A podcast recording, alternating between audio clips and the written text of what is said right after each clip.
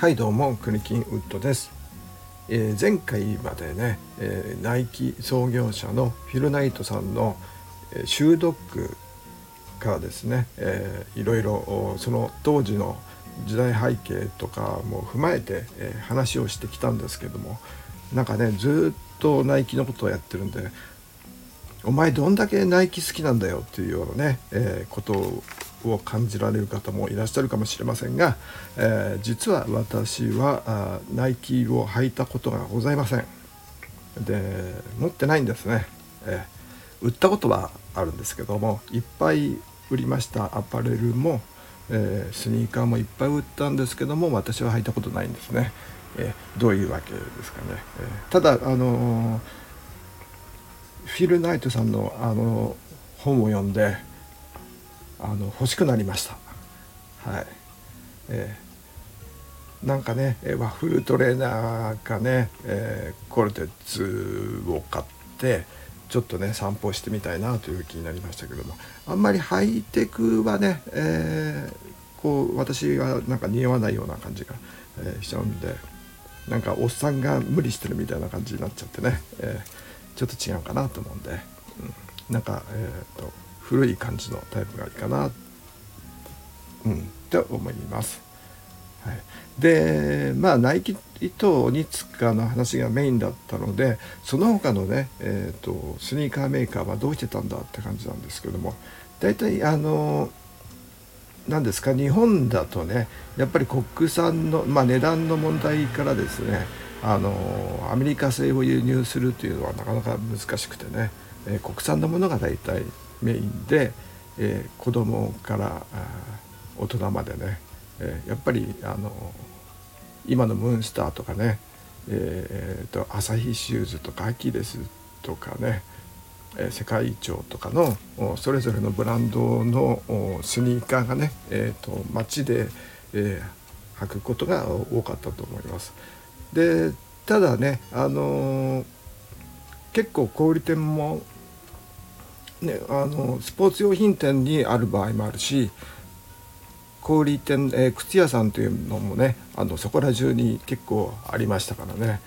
えー、でまあ有名なねアスリート用のスポーツ用のシューズというのは大体スポーツ用品店にはあの輸入物もありましたし、えーと、国内メーカーと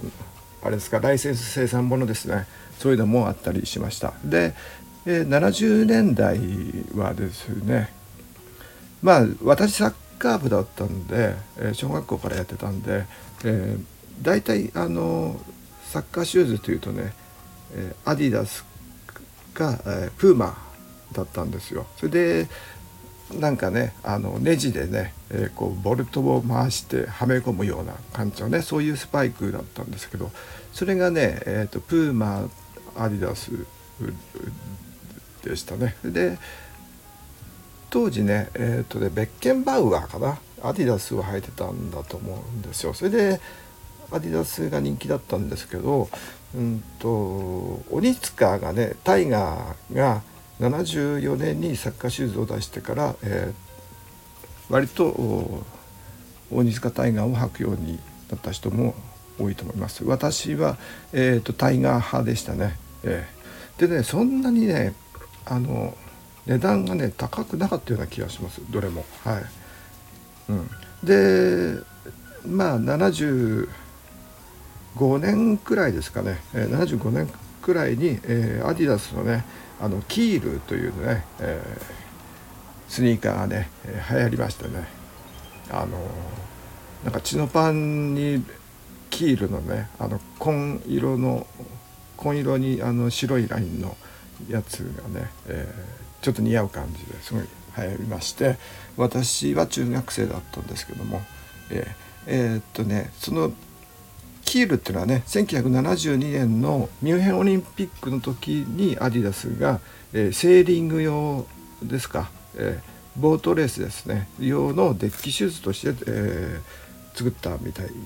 らしいんですよね。まあ、それはあの後から知ったんですけれどもまあ、当時はねあの、まあ、普通にあの靴屋さんに置いてあったりあのスポーツ用品店にあったりとか、あのしまして、えー、でまあ特にねスポーツやってる部活やっているあの中学生高校生に流行ったりとかしましたね。えー、でまあそのね70年代になると流行りというとね私の記憶の中でやるのはあの77年か78年くらいのあのリーガルっていうねあの日本のブランドあるんですけどもとあのもともとはねアメリカのブランドだったらしいんですけどもそれがえっ、ー、とね日本の、えー、日本製靴だけかなっていうねあの日本のメーカーが、えー、技術提携してでで結局あのリーガル商標権を、えー、後になってからね取得したんですけどもまあアメリカ生まれの日本ブランドっていう形になってます。もう革靴とかねビジネスシューズの方がねリーガルといえばあの有名かもしれないですけどもね、えー、ただまあヨット用のねスリッポンタイプとかね、えー、結構出してたりとかしますんで。はい。でまあ前にも言いましたけれども、えー、朝日シューズがねえっ、とナイキものを作ってるじゃないですか。でえっ、とえ月星が、えー、ニューバランスを77年ですね、えー、と81年にはコンバースのライセンス生産を始めたと。まあ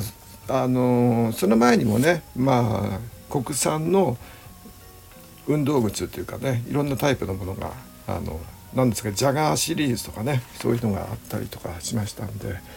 結構もう70年代になるともうほぼみんなスニーカーだっていうような気がしますね。あとはまあブーツ履いてるようなお兄さんとかね。革靴履いてる高校生とかはいたかもしれないです。でまあコンバースといえばですねえっ、ー、とねジャック・パーセルというものが、えー、定番でね今もありますけれどもこれがね、えー、もともとコンバースじゃなかったんですよね、えーあの1935年ですか。あのジャック・バーセルというねバドミントン選手のが、えーと、開発になんか一緒にね、えー、作ったらしくてね、えー、それでそれをうんとね BF グッドリッチ社っていうねあのタイヤのメーカーだったんですけどもゴムメーカーゴムとかねいろんなものを作ってる会社が、ね、前にも出ましたよねあのタイヤのところでね、えー、そこが作って、えー、スポルティングかな？スポルティングが売り出した。のがそのジャック・パーセルで。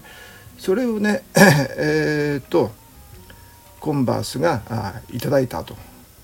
いうことですね。えー。えー、後になっていただいた。で、まあ、ジャック・バーセルの名前が残ってそのもの自体も残ったという感じですね、えー、そんな感じで、まあ、コンバースと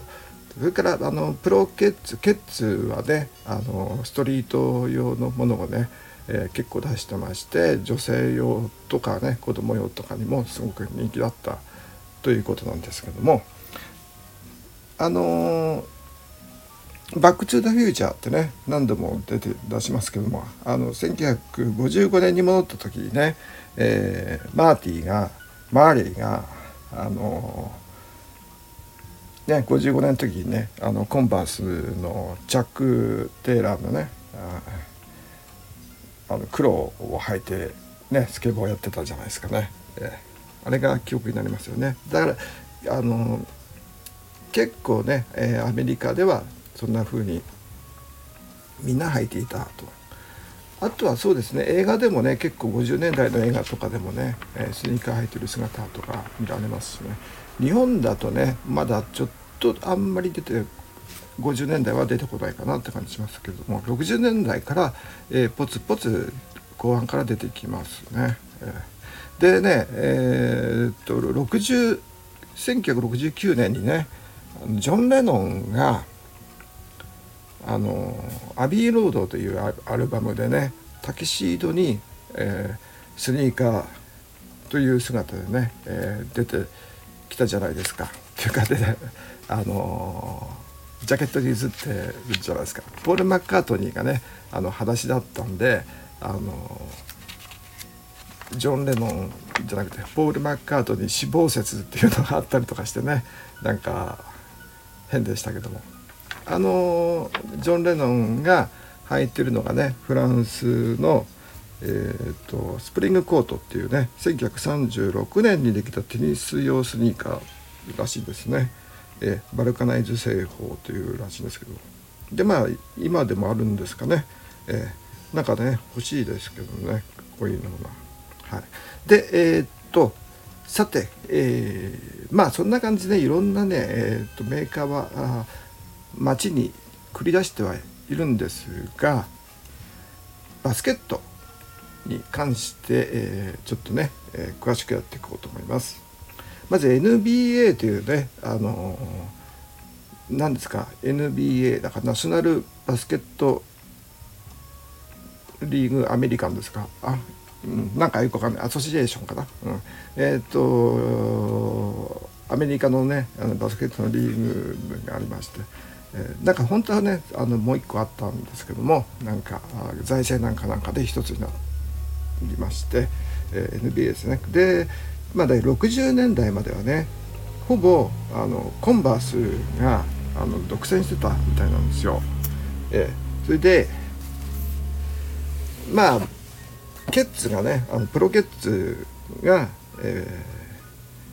まあ、バッシュも作って、えー、まあ、そこに入ったり出たりみたいな感じでね、え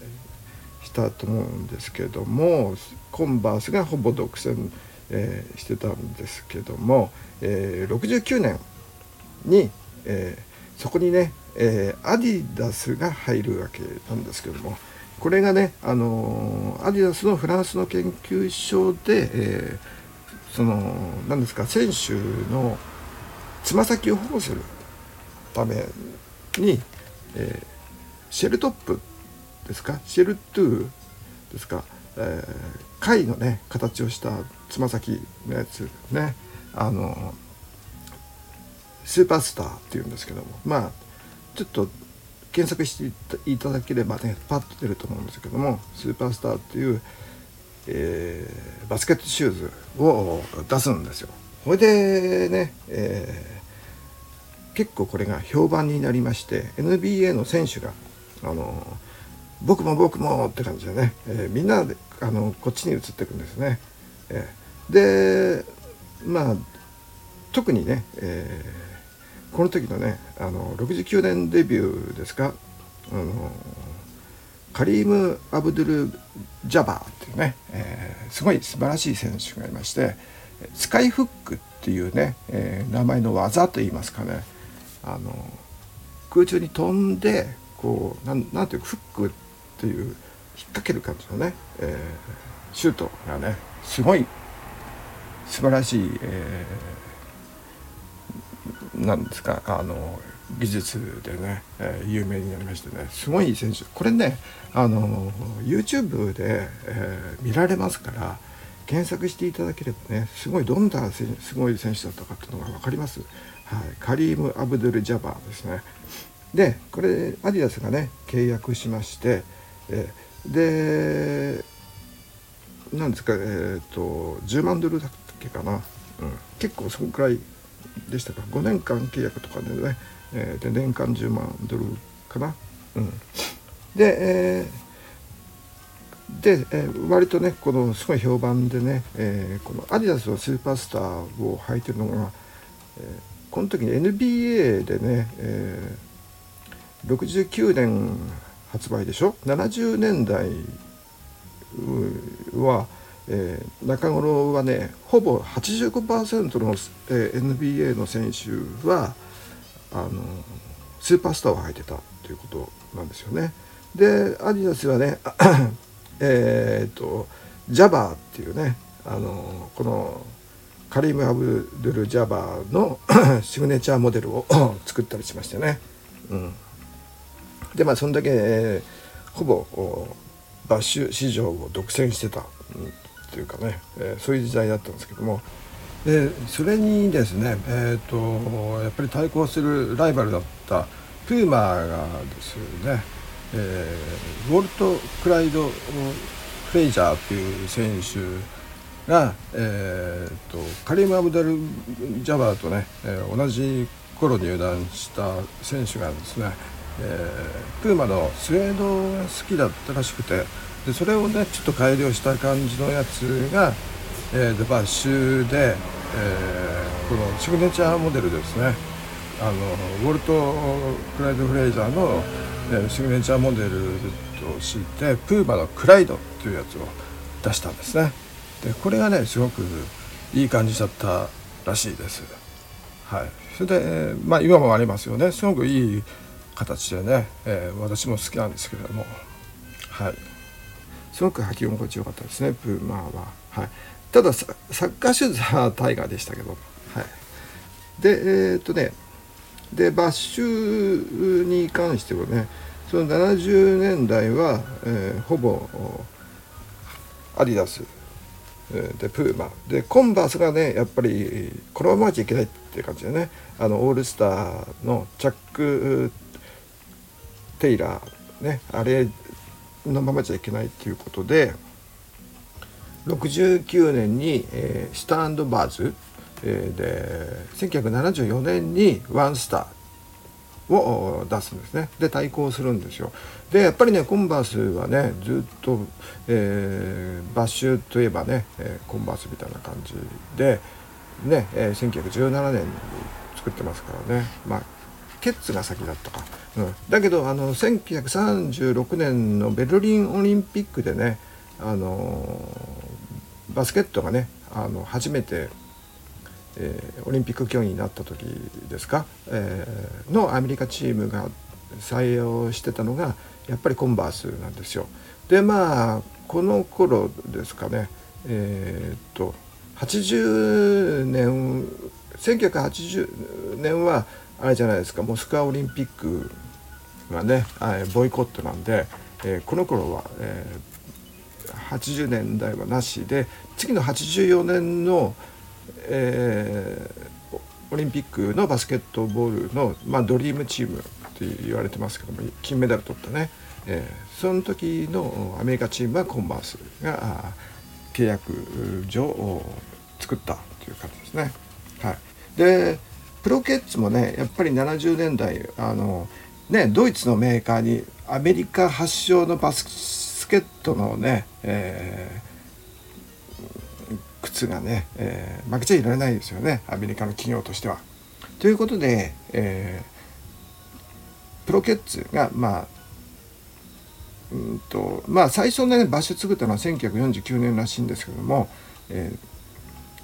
ー、1972年にロイヤルプラスっていうね、えー、これまたあのちょっといい感じの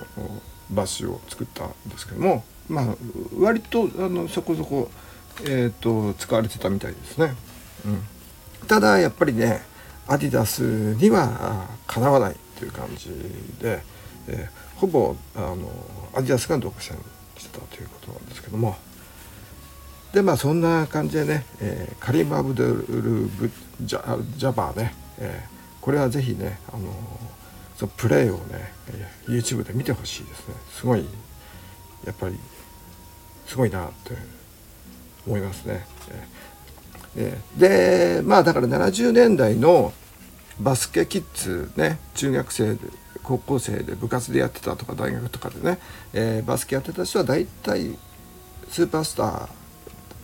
じゃないですかね。えー、あとはね、えー、クライドかプーマクライドかまあ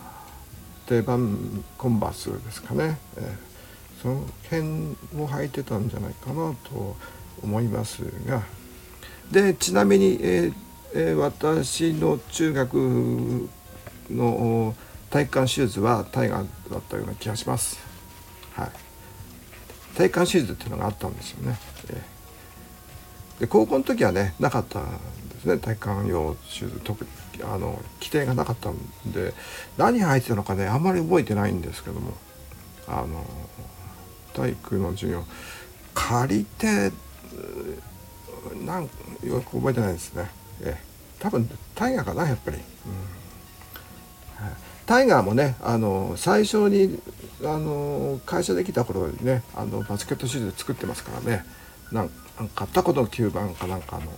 えー、からヒントを得てね、えー、鬼塚社長が、えー、自ら作ったっていうやつがね、えー、まあそんな話もありますが。でまあナイキですよ。はい。あんまりねは売れ売れ始めてはいたんですね。えー、ただやっぱりね抜臭としてはねそんなでもなかったんじゃないかなとは思います。えっ、ー、とね、えーと、ブレーザーとかね、えー、ブルーインとかね、えー、前に言ったようにね、えー、出してはいたんですよね。でまあその後もねいろいろ出してはいたんですが、えー、まあそれほど売れはしなかったですよね。ただ何ですか？あのまあ型はねいっぱい出してましたからナイキがねえー、っとね私のこの資料この資料えっと小沢さんのね小沢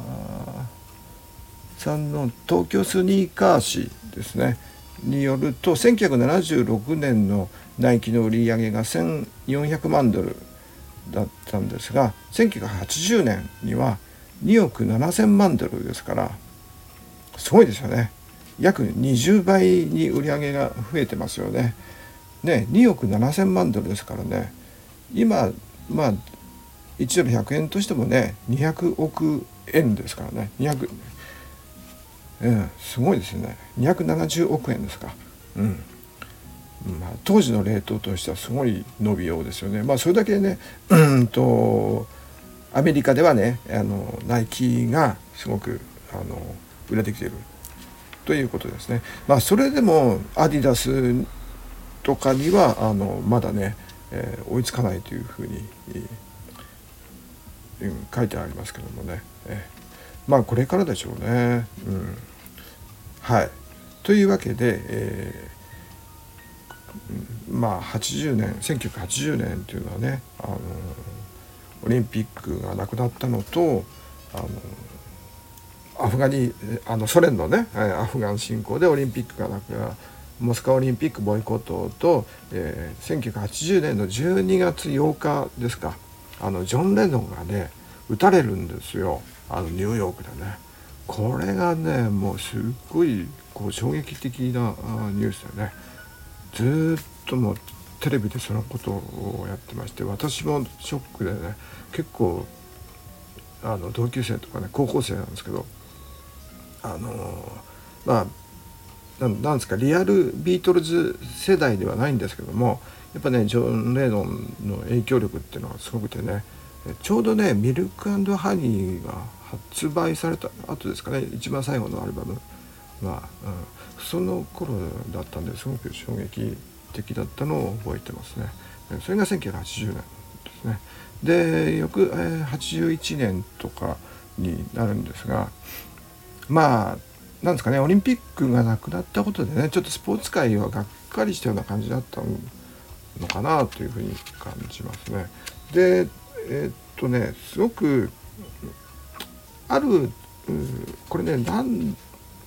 で読んだか出典がねスニーカーヘッズかなという映画ですかね。あの1982年のナイキがエアフォースワンというのを出すんですね。あのバスケバッシュなんですけども。これがあのスニーカーカルチャーのターニングポイントだっていうふうに、えー、書いて書いてるんじゃなくてあの映画ではね、えー、言ってるんですけども、まあ、ストリートに出たっていうことですね。あのまあ NBA の選手がねあの吐き出したという、えー、感じで言ってるんですけどもでまああんまりねフィル・ナイトさんはねこのエアホースワンに関してとかまでは言ってなくてね81円の株式上場12月はね、アップルと一緒に、上場したっていうことは書いてるんですけどあんまりその後のねことはね、えー、ルディと エアシリーズの契約をしたっていうことぐらいしか書いてなくて最後のあのエアものっていうかあれですよね、えー、テイルウィンドウ。で最初失敗して79年にもう一回出したっていうやつですね。で、えー、82年に、えー、このエアホースワンというものを出してこれがあの何ですかすごく売れたということなんですけどそのデザインも良かったということでしょうかね。あのエアホースワンっていうねあの合衆国の大統領専用機の断面みたいな構造ということなんですけどもででまあこれが、えー、結構街に売れたすごく売れたということで、え、今日は、えー、こんくらいにしておきます。でね次なんですけどねこれがねほとんどね、えー、なんですかいろんな河合ユニアさんのスニーカー文化論とかあですね。あとは小沢忠之さんあ正幸さんね。小沢正幸さんの、えー、東京スニーカー誌とかでもやっぱり1984年のナイキのね、えー、躍進ですね。これがあの転換期じゃないかっていうのが、えー、大体結構ほとんどの ねあのフィルナイトさんは書いてないはいないんですけども大体の人のあとはえっ、ー、とね、うん、そうですねスニーカー関連の本とか見ますと大体そう1984年ですね、えー、に行きますがその辺はね、えー、また次回にします。今日はねまあちょっと長くなっちゃうんでこの辺にしますね、え、最後まで聞いてくれて、え、ありがとうございます。それでは失礼します。